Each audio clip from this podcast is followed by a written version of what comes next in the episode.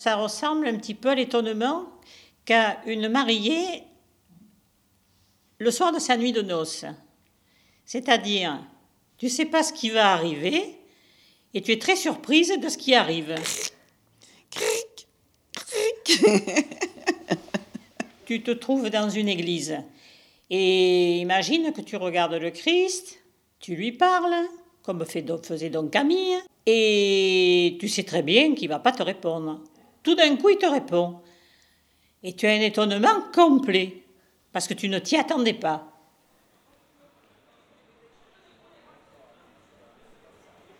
alors, je, je m'appelle Marise, gérante, j'ai 75 ans. Je m'appelle Roselyne, j'ai 72 ans.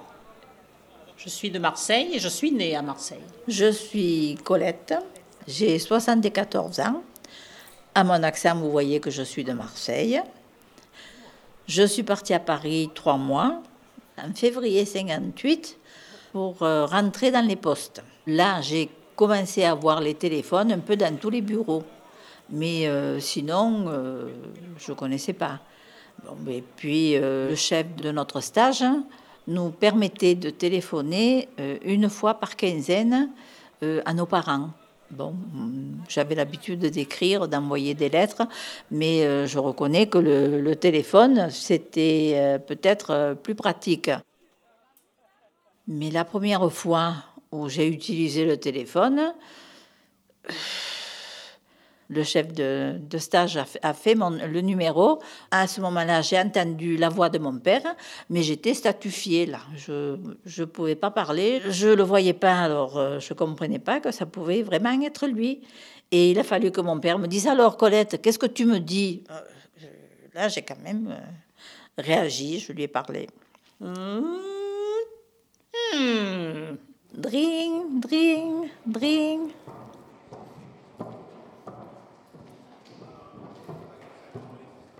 Je ne suis pas partie longtemps à Paris, mais je me suis débrouillée de me trouver un, fiancé. Donc, euh, quand lui, a fini son cours, il est parti, il a été nommé à Constantine. Et moi, je suis revenue à Marseille. Donc, Constantine, Marseille, euh, j'arrivais pas à comprendre comment on pouvait téléphoner euh, par la mer, sous la mer, par-dessus. je ne comprenais pas. Et souvent, mon mari, enfin à l'époque, mon fiancé, me téléphonait, mais on n'avait pas de téléphone à la maison. Il me téléphonait sur le lieu de travail. Donc, c'était euh, pas toujours agréable parce qu'il y avait du bruit, euh, j'étais jamais toute seule pour, pour téléphoner. Il me demandait à la collègue de la cabine financière. Ah ben, elle me disait, Colette, euh, on te demande au téléphone une urgence. Voilà. Alors là, je comprenais que c'était lui qui m'appelait. Une fois, donc on discutait, euh, et puis tout d'un coup, j'ai entendu un bruit. Lui m'a dit non, non, il me dit rien, il me dit c'est une bombe qui a explosé, bon, parce que c'était la, c'était la guerre encore là-bas, donc euh, là c'était en, en 59.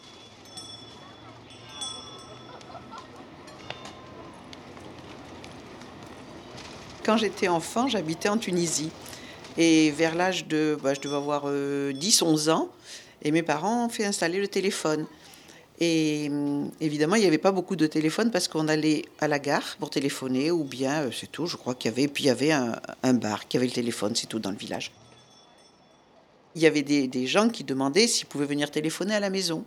Alors, euh, le téléphone était dans le, dans le hall. Et je me souviens qu'il y avait un, berger qui avait voulu venir téléphoner. Mon père lui avait dit, mais rentre, rentre, téléphone. Et les bergers, bon, partout, dans tous les pays, hein, ils, s'appellent d'un endroit à l'autre. Ils ont des... Et hum, enfin, maintenant, je sais plus que ça, se passe comme ça, mais à l'époque, c'était comme ça. Et en fait, il a voulu appeler quelqu'un. Et au lieu de parler normalement, il s'est mis à hurler comme s'il était euh, sur sa colline avec ses moutons. Et, moi, j'étais enfant avec mes frères et sœurs, évidemment, on attrapait le fou rire. Et Mon père lui a dit Non, t'inquiète pas, on t'entend, même si tu cries pas, tiens, on t'entend. Je suis devenue professeur de sténographie.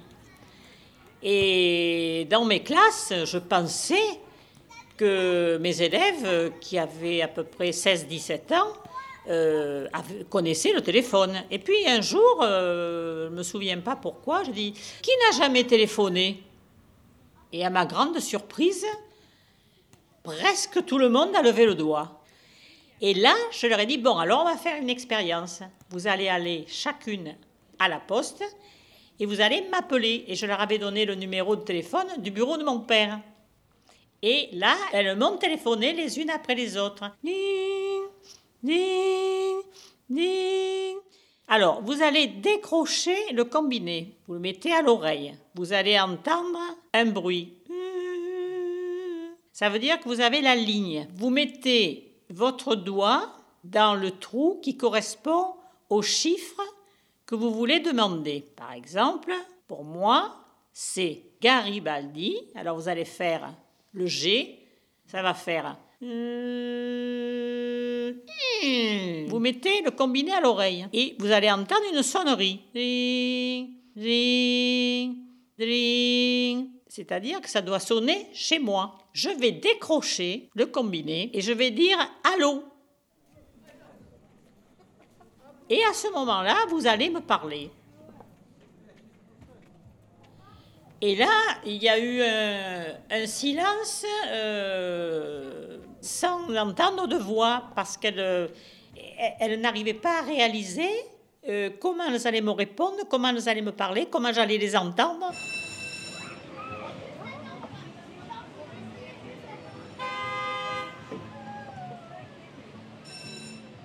Si on voulait téléphoner dans le centre-ville ou à une personne étrangère sans téléphone, il fallait aller à la poste.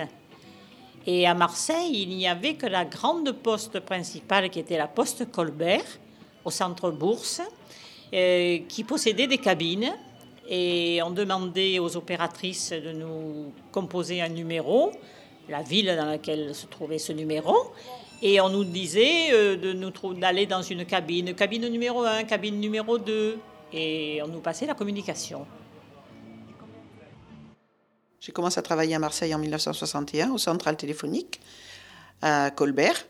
On répondait aux abonnés et on les mettait en liaison avec la personne qui demandait. 57, mon numéro d'opératrice, que désirez-vous? Voilà, je vous passe votre numéro demandé.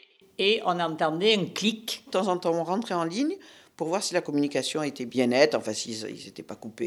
et- Elle peut-être elle écoutait d'ailleurs la communication. Elle pouvait très bien le faire, mais on ne pensait pas à ça parce qu'on ne connaissait pas, on ne savait pas qu'elle pouvait écouter. Voilà, donc euh, elle a peut-être entendu des romans d'amour, des, des déclarations, voilà. On prêtait serment, en fait, pour respecter le... Il y avait un secret professionnel, ce qui est normal, parce qu'on pouvait être emmené à entendre des conversations qui étaient... qui nous regardaient pas, quoi. Moi, je suis née en 36, mais la génération de ma mère, les femmes qui travaillaient, elles étaient institutrices ou infirmières, ou bien elles étaient à la poste. J'ai appris après que les standardistes, on les appelait les demoiselles du téléphone, après, quand elle se mariait, elle, ne- elle ne pouvait plus euh, prétendre à, cette, euh, à ce travail. Allô? Allô? Oui, c'est moi. Bonjour, c'était pour un essai, madame. Mais c'est vrai.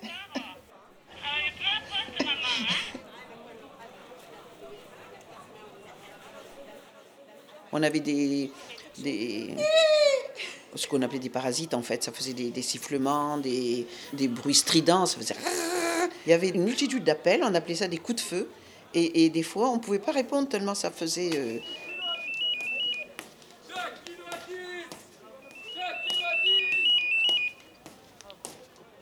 Allô ben, Si on avait eu le téléphone à notre disposition, il est évident qu'on aurait fait comme maintenant, on aurait tout de suite téléphoné. Mais comme on ne pouvait pas, euh, soit on y allait avec le tram, parce qu'il y avait le tram dans tout Marseille, ou alors, si c'était pas très loin, on y allait à pied, mais on se rendait chez les gens. On écrivait et on attendait la réponse. Donc il fallait prévoir le, le repas, par exemple, pour euh, au moins trois semaines euh, après. Quoi. Oh. Oh. C'était des ressorts. euh, les particuliers, on n'avait pratiquement pas besoin du téléphone. C'est après, euh, c'est vite venu. C'est un peu une mode. Ça faisait chic d'avoir le téléphone. Après, tu étais sur le bottin, tu étais sur Le bottin, c'est l'annuaire. L'annuaire, tu sais pourquoi on l'appelle bottin? Parce que c'est Monsieur Bottin qui a lancé le premier annuaire. Et après, il y a les postes qui ont fait leur propre annuaire. Mais on dit toujours, passe-moi le bottin. Et on le dit encore maintenant. Ça, c'est à Marseille, hein, maintenant, les Parisiens, je ne sais pas. Maintenant, on ne pourrait pas s'en passer. En l'espace de 2-3 minutes, euh, tu arrives à joindre 4, 5, 6, 7 personnes, alors qu'avant, il te fallait 3 jours. Toutes, toutes, toutes. Les textos, je connais pas. Euh, les jeux, je connais pas. Moi, je m'en sers que pour téléphoner. Non, je n'ai pas de portable. Mais c'est volontaire parce que quand je m'en vais de la maison, personne ne sait où je suis. C'est la liberté totale. Se faire Et quand notre communication sera terminée, vous n'aurez plus rien à me dire, Arte vous raccrocherez le combiné. Vous allez entendre clic. Radio. La communication est terminée. Comme